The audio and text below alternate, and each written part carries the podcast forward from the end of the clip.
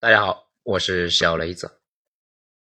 深海上篇文章来自于微信公众号卢克文工作室，作者卢克文。彦祖，当你看到这封信的时候，应该是十二月的下午。广东这几天突然入了冬，我坐在深圳海边的一处咖啡馆，迎着寒风写下这封信。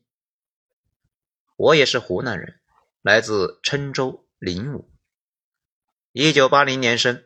你可以呢叫我李琦啊，当然这是我临时编的一个假名字，因为我后面要讲的故事是这么离奇，实在是不方便使用真名。我看过你采访过很多异乡人来珠三角经历的故事，有些事情深深的触动了我。你去采访过大朗毛织厂的那个老板，说他们呢刚来广东的时候只能够吃香港司机不要的烧鹅肉，这种事情我也经历过。你说的那个穿越塘下的那条重要的国道，人被撞死了跟死狗一样，我也目睹过。我也被查过暂住证，也被飞车党抢过手机，我跟你们呢有着很深的共情。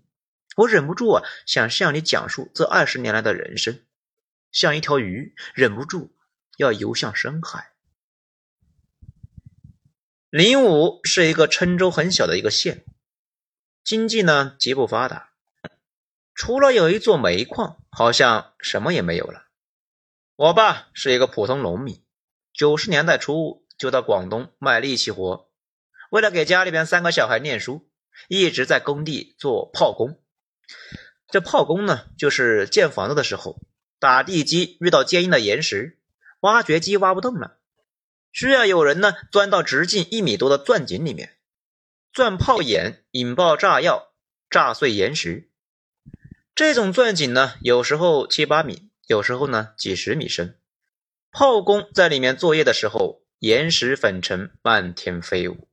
工人那个时候呢，最多是戴一个简单的口罩。很容易得尘肺病。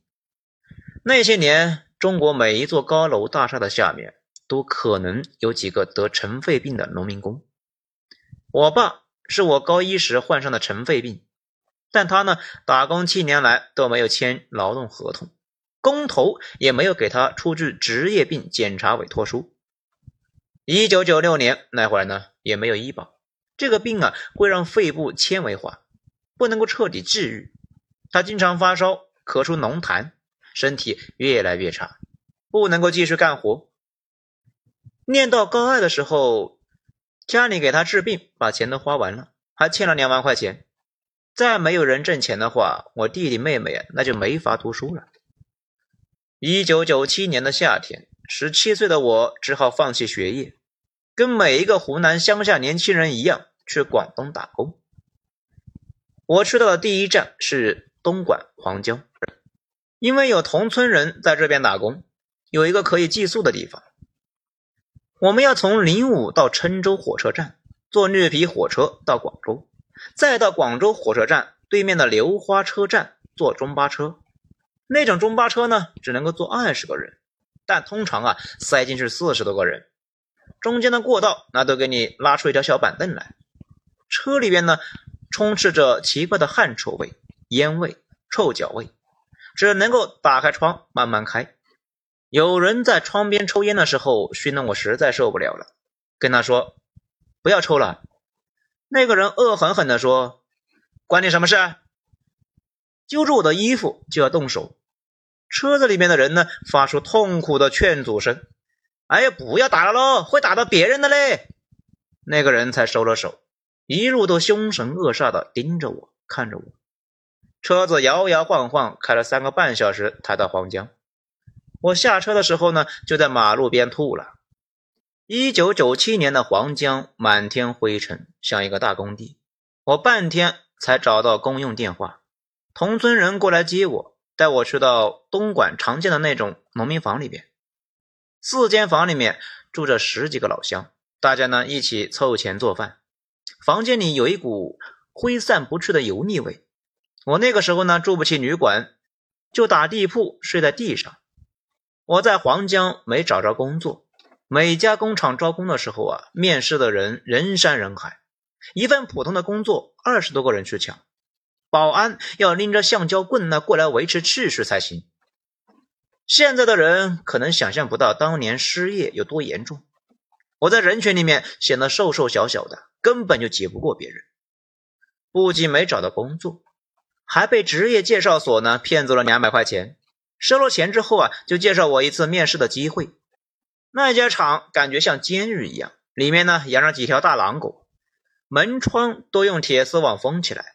老乡们呢给我打过防御针，说啊这种是黑厂，扣你半年工资的那种，不能进的。我到厂门口看了一眼，掉头就跑。后来知道啊，职业介绍所呢专门干这个的，和黑厂一起骗钱。一开始呢就没打算给你介绍工作。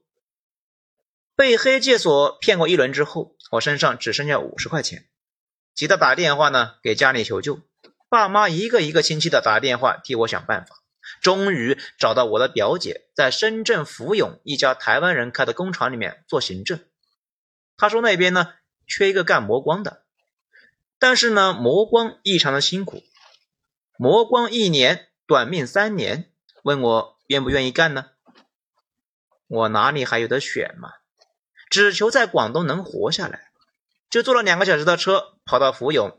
经表姐介绍，先是做磨光学徒，前面两个月只给三百五十元的工资，扣掉吃住还剩下两百。磨光是我这辈子干过最痛苦的工作了。车间里的磨光机的声音震耳欲聋，上班呢都得戴一个耳塞。磨光机那又十分的凶险，纱布转得飞快。一不留神就得磨下好大一块皮肉，血流不止。而且我们是站着工作的，一站就是十几个小时，从早上八点站到晚上九点，车间里面粉尘漫天。下班的时候，人整张脸就跟挖煤回来的一样。就这种工作，外面的人那都是抢着进来。外面呢有太多活不下去的人。我们的副厂长是一个台湾人，常在车间里面呢给我们训话，说啊，这种苦啊不算什么的，台湾女人都能干的，我们这么年轻，怕什么呢？十几年之后，我去台湾旅游才知道啊，他喵的是在瞎扯淡。不过呢，磨光虽苦，赚的也多啊，是计件工资。我成为熟手之后啊，一个月能挣一千三百块。两千年最高的时候呢，挣过一千八百块一个月，这在那个时候的工人里面那是极高的收入啊！我拿工资买了一台二手电脑，每天唯一的乐趣呢就是洗完澡可以打几盘红警。不过这个时候我的身体明显吃不消了，脚底板厚厚的一层茧，两只手到处是伤口，磨烂了不知道多少双手套，更害怕呢也染上尘肺病。我当时是家里面唯一的收入来源，不能够也病倒了呀，便请表姐调我去别的部门工作，最后啊调去了做车工。我就是在这里认识了杨林，杨林是我一生的挚爱。哎，当然我这个名字也是假名字，我实在不方便说出他的真名啊，请见谅。杨林皮肤白皙，笑起来呢左右扭两个酒窝。头发乌黑，说不出来的娇俏。他那年呢只有十九岁，刚来公司做车间文员，性格活泼爽利，时常在上班前呢站在三楼车间的窗口向下望。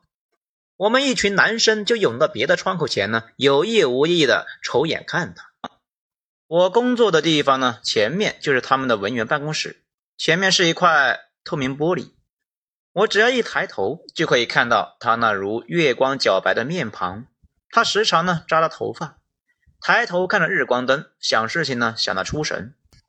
高挺的鼻梁配着长睫毛，在灯光下构成一道优美的弧线。我们全体男工友呢就一起忘了工作，个个啊都屏息盯着他看。那一年冬天的时候，一次他在办公室里面脱去外套。露出饱满的胸脯和细柔的腰肢，坐下办公。车间里面十几个工友啊，发出了“哇”赞叹声，然后又是一片“啧啧啧”的感叹起来。我穿着一身油腻的工作服，手里拿着一把二点五厘米的钻头，一时呢也看得呆了。和我同龄的工友徐庆耀过来呢，就使劲呢朝我胳膊捅了捅，抱着我的肩膀就说：“哎，别想了，这种妹子不会是我们的。”我低下头看了看手里的钻头，毫无底气地说：“哼，想想也不行啊。”徐庆耀那个时候呢，在追另外一个车间文员柳玉梅。柳玉梅跟他做朋友呢，但是没有表态，两个人就常在一起吃饭、看电影。由于没有确立关系，不好意思单独外出，有时候呢就会拉上我跟杨林做电灯泡。我们每周工作七天，每天晚上呢加班到九点到十点，只有周末晚上不加班。我们周一到周六呢，晚上下班，偶尔啊去工厂的门口的那种小店吃炒米粉。只有周天的时候，晚上才能去看电影。那家电影院一到晚上十一点就开始放李丽珍、舒淇的三级片。到这个时候，女生们就会被突然冒出来的色情片镜头呢吓得站起来，好像被椅子上烫到了一样，一哄而散。电影院里面呢，一片稀稀拉拉的椅子翻动的声音。和杨林吃炒米粉的时候，他总是跟柳玉梅呢打打闹闹，我不由得多看他几眼。和杨林看电影的时候，我也总是忍不住把眼睛从大屏幕上挪开，转头看他的脸庞。杨林是我枯燥而痛苦的工作的时候唯一能够抚慰心灵的寄托。那种每天十几个小时的高强度工作，给台湾人做牛做马的日子。那就是现在啊，想想都会觉得恶心反胃。只要一天没有看到他在办公室，没有听到他清脆的笑声，我的心里头就七上八下。杨林是唯一能够照进我痛苦生活的白月光，尽管他对我这个普通车间工人并没有任何感觉。这种生活呢，维持了一年半，徐庆耀终于在一次酒后啊，跟柳玉梅半推半就的确立了关系。我跟杨林做电灯泡的作用呢，从此消失，只是偶尔周末到他们同居的小屋打边炉。我每次望向杨林的时候，他都会假装没看见。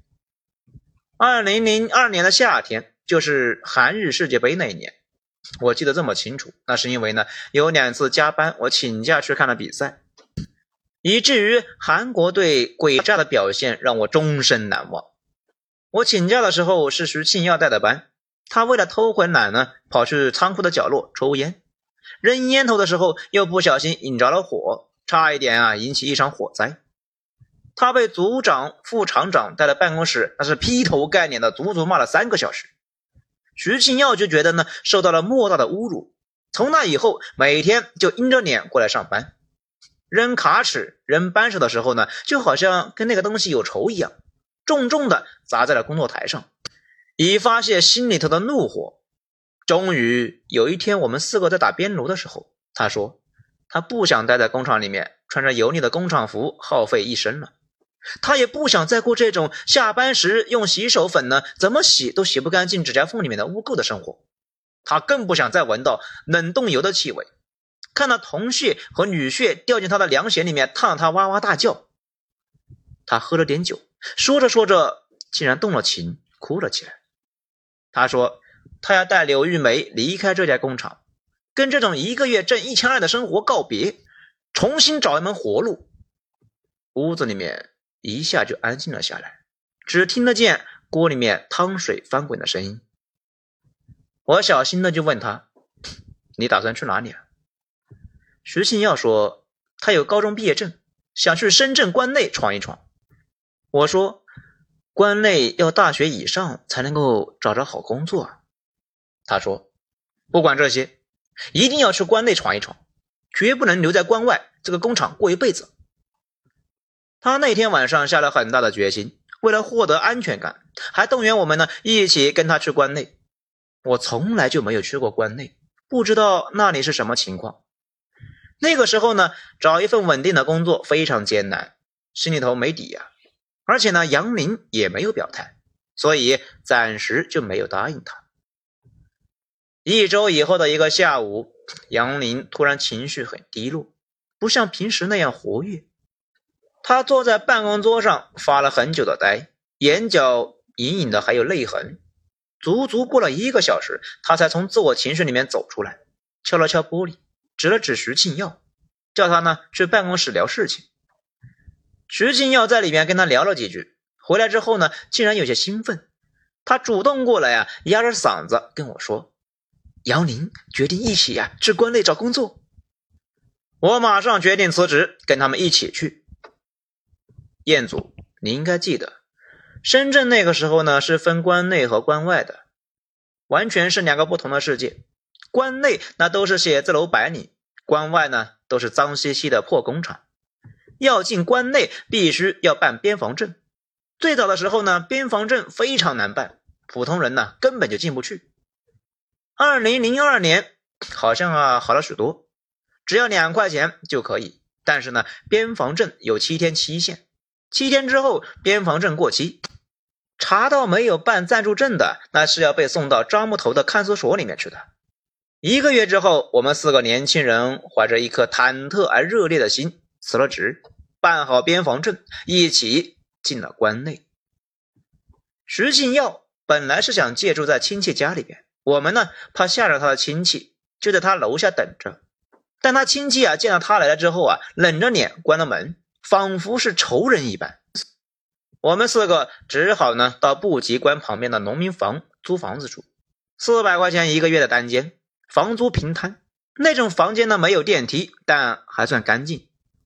杨林和柳玉梅呢睡床上，我跟徐庆耀打地铺。白天呢，我们分头去找工作，晚上回来呢一起做饭。四个人在一起相依为命，过了一个多月。我们分头找到了活命的工作，但都不是什么好营生。我在一家餐馆呢送外卖兼打杂，杨林去做了酒店前台，徐庆耀跟柳玉梅呢在超市工作，收入啊都很低。而且呢，每天出门都要提防呢被查证件。柳玉梅在关内只工作了三个月，受不了这里的消费和辛苦，决定回家。几个月之后，跟徐庆耀分了手。徐庆要失恋的那一天呢，抱着我哭了半宿。杨林很喜欢深圳，经常拉着我们呢逛东门、金光华、华强北。他看到一个喜欢的东西啊，就指着他大声的说。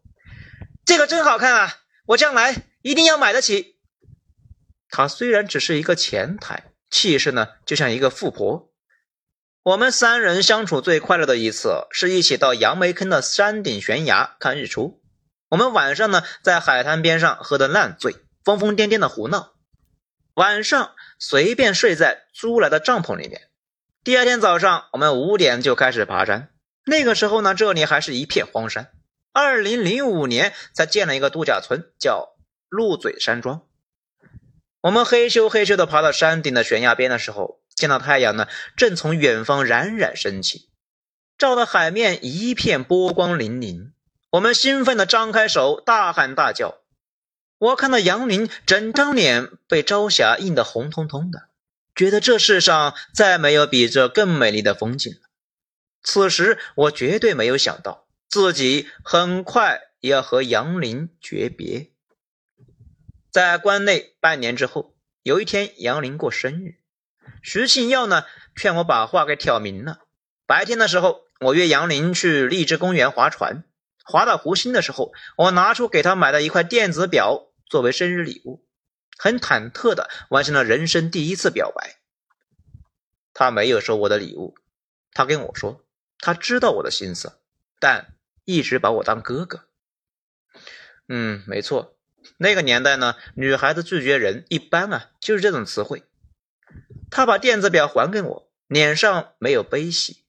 他跟我说：“李奇，你知道当初我为什么改变主意，决定来关内吗？”我说：“不知道。”杨林轻声的说：“辞职前一个月，跟他一起在福永打工的同班好友。”出门被人飞车抢包，头撞在台阶上摔死了。他不想活在那样的工业园里面，浑浑噩噩的过完一生。说不定哪天出门的时候也被飞车党摔死在那里，还要被一群路人围观。杨林还说，他只想活得有尊严一点，日子呢过得好一点。他现在住在六个人的公司宿舍，上下铺，刷牙都要排队。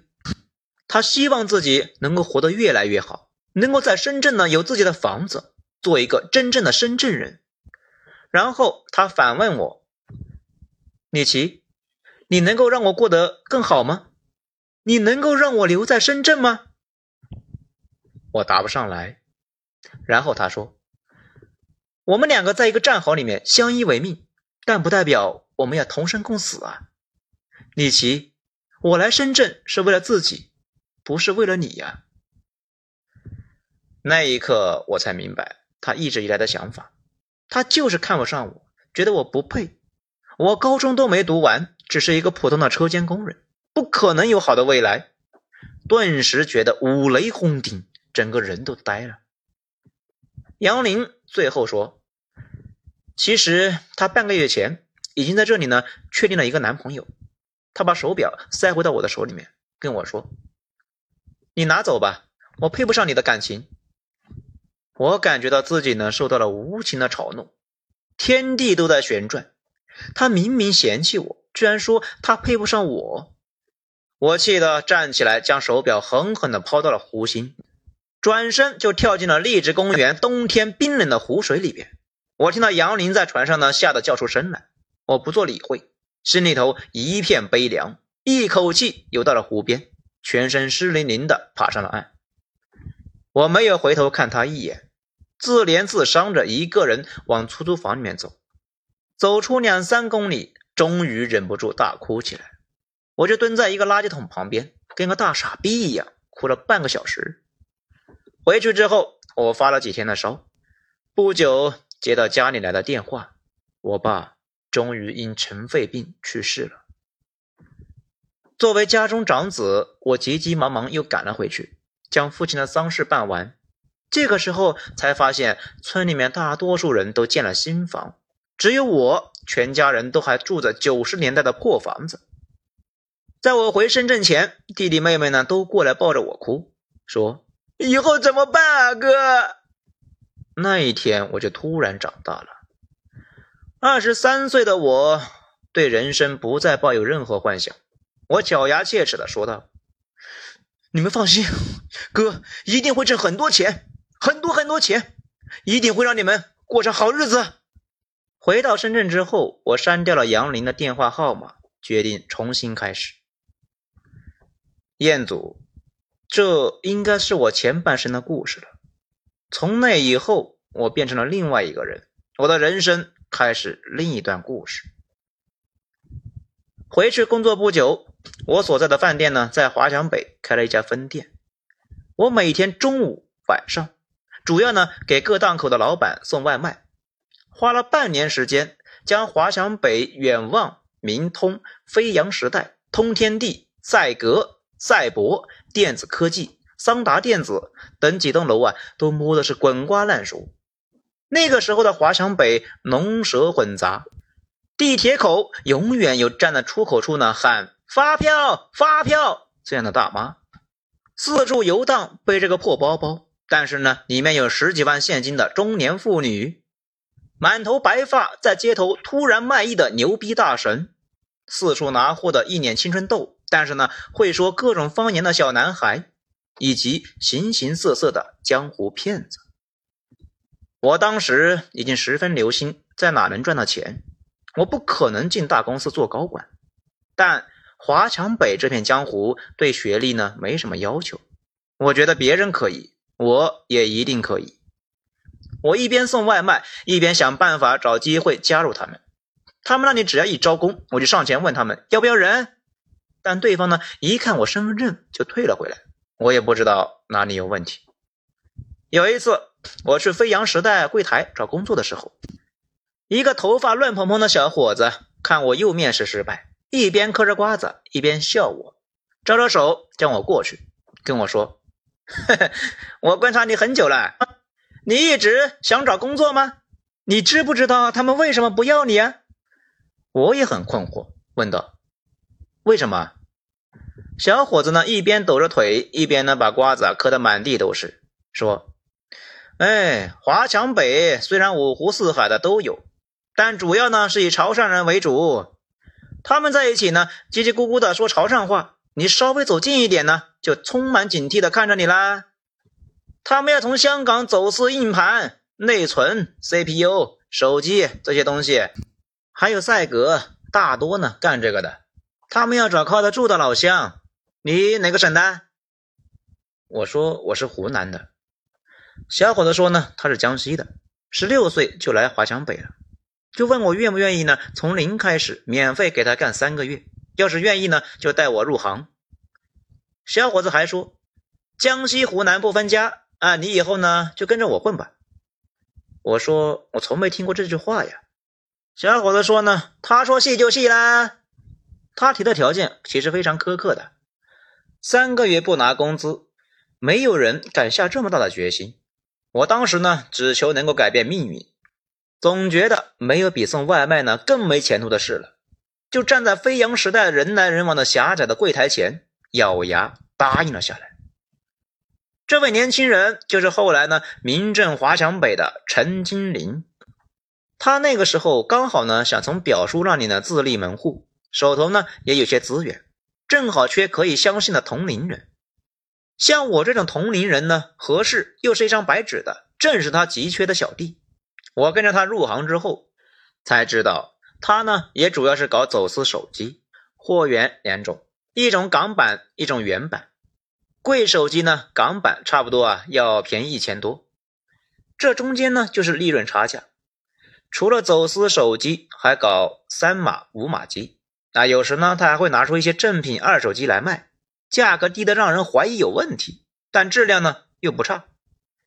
我记得那个时候卖个诺基亚五三零零新品价格两千三百元，是当时普通中国人一个半月的工资。我们九成新卖给客人只要一千元，总觉得哪里有问题。陈金林按发货件数呢给我算提成，正式拿工资以后啊，我一个月居然到手六千块。我在台湾工厂里磨光磨死也赚不到这个收入啊！从此死心塌地的跟了他三年，到二零零六年离开他的时候，我已经呢差不多能够拿到一点五万元一个月了。我记得那个时候一个华为的员工也才八千一个月，所以呢我一直很感激这位小老板。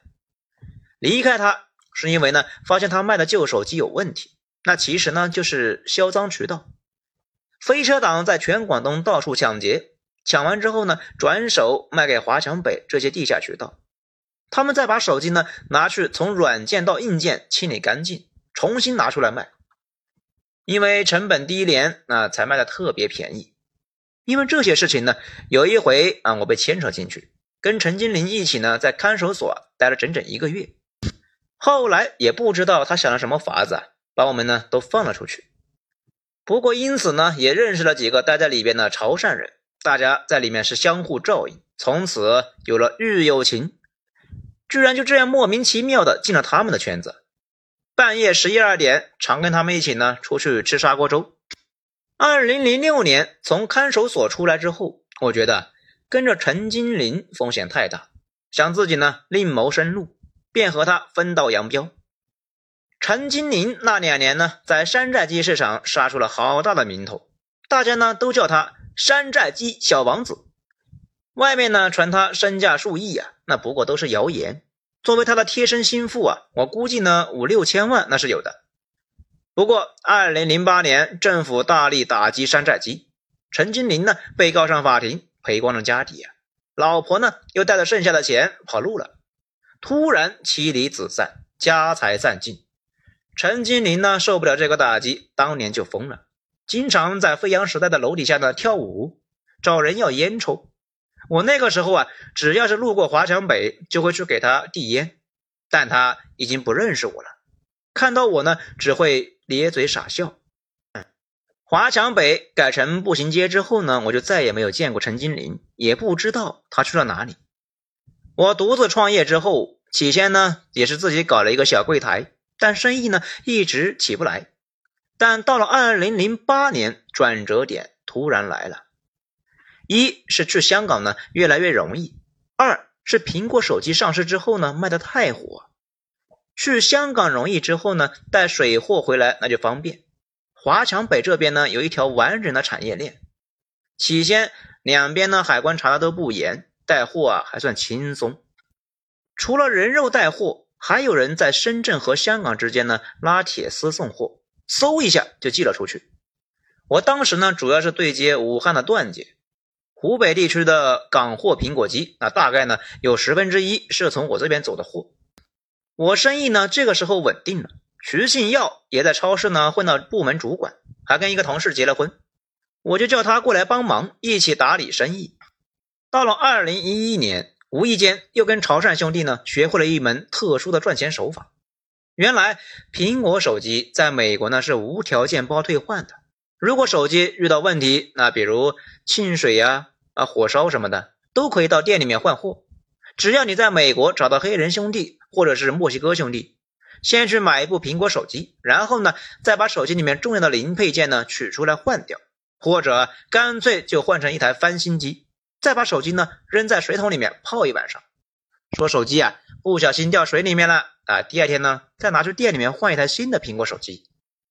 这里面呢最困难的就是要解决一机一码的问题。呃，这个至于我们是怎么解决的啊，这就真的不方便说了。我们当时呢圈子里面管这个赚钱的方法叫薅资本主义羊毛。这块业务呢，让我在二零一一到二零一三年三年，每年有一千万的收入，也不敢呢做太大。直到苹果公司发现异常，将漏洞堵上了。二零一二年，我尝试呢转做正行，因为手里面有了不少现金，投资呢相对就容易的很多。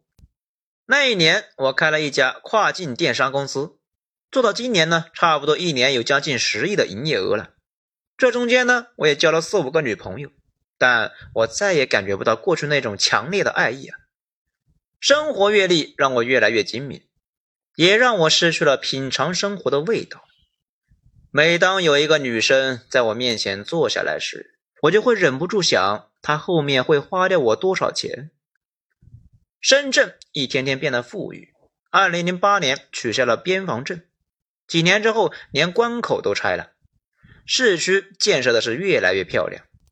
南山那一带完全是国际一线大城市的气势，但我从办公室呢往外看过去时，总觉得深圳说不出来的孤独和冰冷。二零一二年的时候，朋友应酬呢，带我去长安体验东莞桑拿，据说那里有东莞最大，可能呢也是世界上最大的场子了，里面有两千多个女生，我见到了一辈子都没见过的场景，终身难忘。那家厂子晚上呢，整点都会走秀，客人们呢手里面都拿着一束玫瑰，看到喜欢的就上去献花，表示呢就点了这个人。我站在台前，看着女生们穿着薄纱走了一圈又一圈，突然看到一张熟悉的面孔，我追着秀台走了几步，喊出了她的名字：柳玉梅。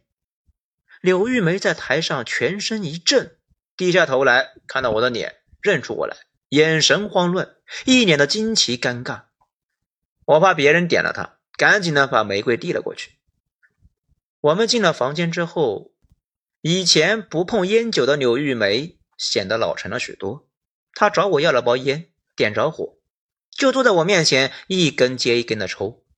她已经镇定了下来，一脸无所谓的表情。我问他怎么在这里上班。柳玉梅冷笑起来，她说：“哼，不就是为了钱吗？难道是为了研究哲学？”我说：“那么多正经的工作可以做，为什么在这里上班呢？”柳玉梅抬起头，用一种奇特的眼神看着我说：“李奇，我有听别人说过你的事。你前些年在华强北做走私发家，算正经工作吗？”他顿了一顿，又说。你有的选吗？我被他驳的是哑口无言。突然发现自己既没有道德高尚可言，在人生这条路上也没有更干净的选择。我突然想起二零零二年我们四人从福永进关内的时候的兴奋场景，喉头一阵阵苦涩，从钱包里面取出几千块钱放在桌子上面，起身离去。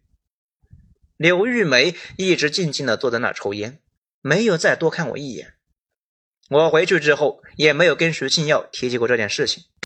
一年后，徐庆耀从我这呢辞职，他决定呢出去创业，要像我一样有自己的公司，要好好搏一把。如果知道后面发生的事情，我宁肯让他在二零一三年投资两套房，等待深圳的房价二零一五年突然暴涨。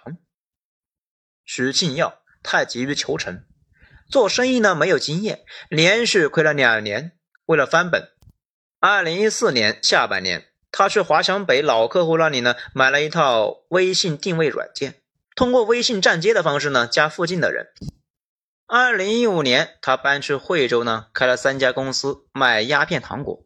二零一六年被抓的时候啊，一共赚了四千多万，被重判了二十年。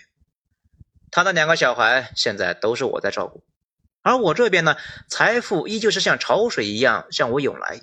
二零一七年，比特币大火，当年和我一起在华强北发家的几位哥们呢，盯上了虚拟币，邀请我入伙发币。我手里面现金充足啊。就尝试入了股。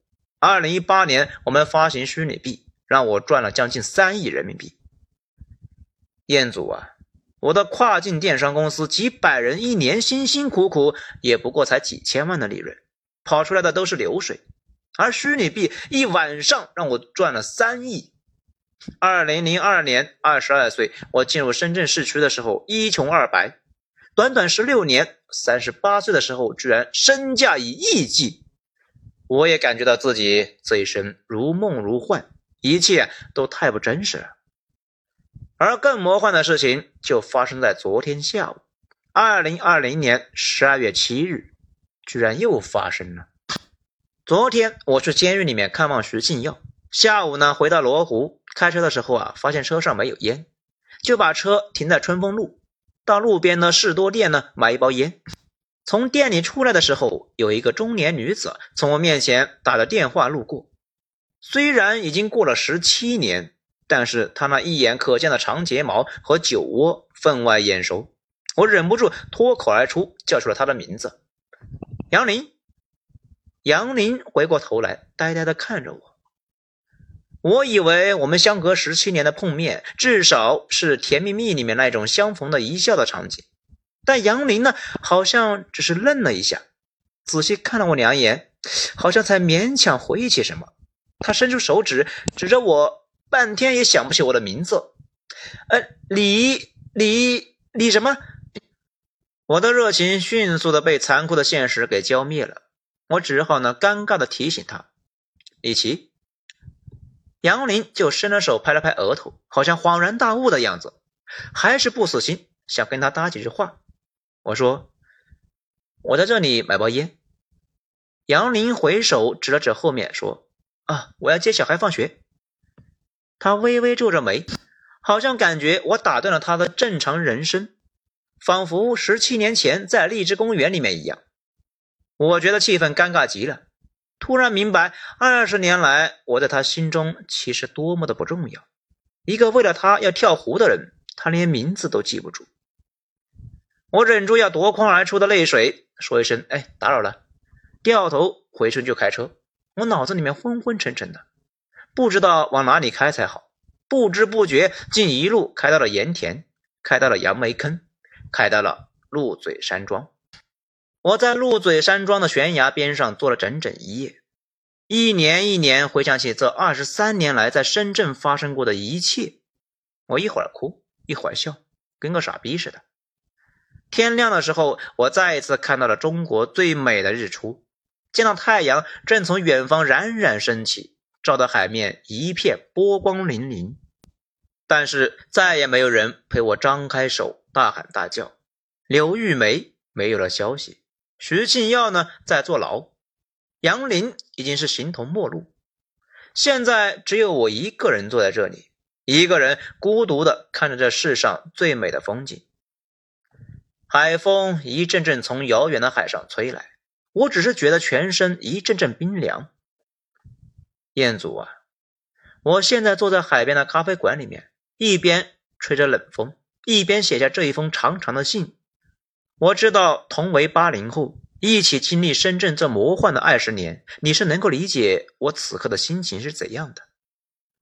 来深圳的时候，我只是湖南灵武一个瘦弱的农家少年，我身无分文，是深圳给了我一切，塞给了我这一辈子都花不完的财富。但深圳也带走了我所有的热情。我越有钱越孤独，我越孤独却又越有钱。我现在可以轻易的在酒吧里面找到陪我一晚上的年轻女生，却再也找不到当年对杨林那一份浓郁的爱意了。对了，放纵的私生活也惩罚到了我。忘了告诉你，我有艾滋，发现的时候已经是晚期，医生说我应该活不过四十一了。这也是我的报应啊！我已经将财产做好了安排，我没有结婚。也没有子女，大部分的遗产给了弟弟妹妹，小部分留给了徐信耀的儿女。也许明年，当我的骨灰撒在杨梅坑的大海里面的时候，继承亿万身家的弟弟妹妹呢，就可以过一个干干净净的人生了。他们不用像我们这一代人一样，一辈子没得选，一辈子只能够在黑暗里面孤独的摸索成长。彦祖啊，这就是我们这一代人的宿命吧。我知道我的骨灰会沉入眼前这一片蔚蓝的大海。我知道，哪怕人生再来一次，我也会走向这一条路，就像一条鱼儿，忍不住要游向深海。好，上篇完结，谢谢收听。如果不出意外，再出下篇；如果出意外的话，那就没有下篇了。谢谢收听，我是小雷子，咱们下章再说。